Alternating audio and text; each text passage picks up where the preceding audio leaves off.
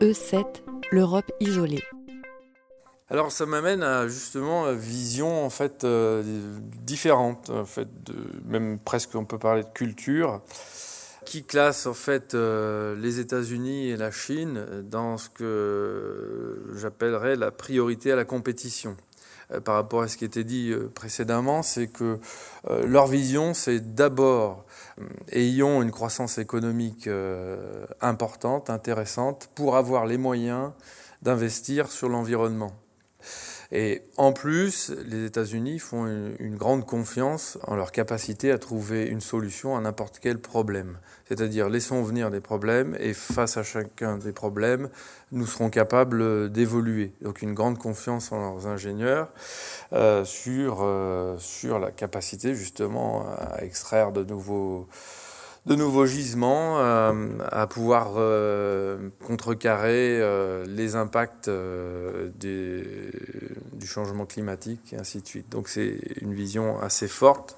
Quoi qu'il en soit, c'est nous ne comptons pas réduire notre croissance et, continuer relativement sur la même lignée. Vous avez ensuite les pays comme la Corée, Japon, Russie, Irak qui sont sur la sécurité d'approvisionnement. En fait, donc euh, on a euh, des ressources euh, relativement conventionnelles et on travaille sur mieux consommer ces ressources, mais malgré tout continuer à les consommer en visant une certaine sécurité. Et puis on a l'Europe, en fait, qui, je l'ai mis en vert, se, situe un peu comme un îlot vert au niveau planétaire et qui a une vision axée sur la sur la durabilité. Donc c'est euh, préserver euh, nos ressources, euh, c'est le côté développement durable, hein, c'est assurer une croissance, mais tout en limitant les impacts environnementaux et en faisant en sorte que les générations futures aient au moins les mêmes conditions qu'actuellement. Donc ça a un impact en fait assez important hein, sur euh, les directives européennes qui sont mises en œuvre pour euh, euh, bah, limiter la consommation d'énergie, donc basée sur une très forte efficacité énergétique. Qui dit forte efficacité énergétique dit des, besoins en, innovation et puis en, des restrictions aussi sur certains points qui euh, impacte euh, la compétitivité des industriels euh, européens par rapport à des industriels américains ou chinois qui fonctionnent relativement de manière standard en termes de ressources énergétiques.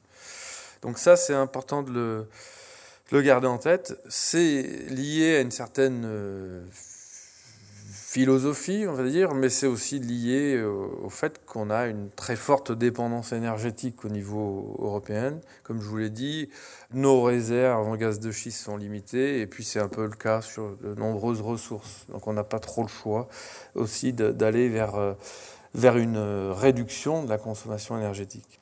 Donc, euh, ce que l'Europe a mis en place, euh, à horizon 2020, c'est d'arriver, donc c'est très très proche, hein, que, comme ça a été dit aussi précédemment, euh, on reporte souvent en fait les échéances et comme on les reporte, euh, ben on, augmente les, les restrictions puisqu'on n'arrive régulièrement pas à les atteindre. Euh, donc l'Europe vise pour 2020 quand même des efforts relativement importants. C'est déjà en fait réduire la consommation d'énergie de 20%.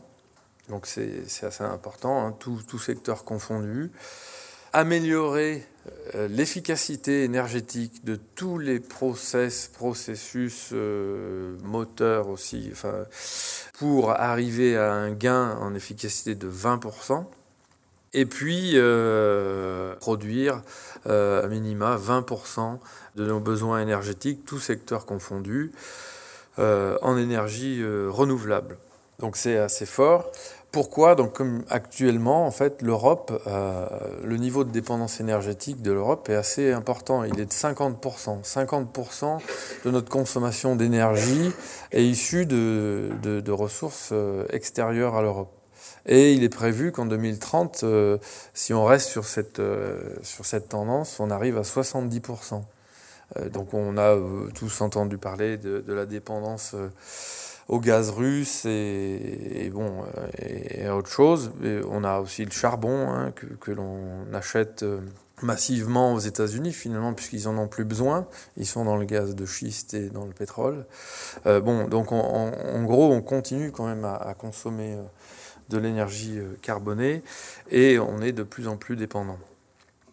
Au niveau du bâtiment, en fait, il y a une directive forte qui s'appelle European Programme for Building Directive, qui est issue de 2002 puis qui a été remis au goût du jour en 2011. Euh, puisque euh, le secteur du bâtiment est clairement identifié comme une cible prioritaire pour l'Europe.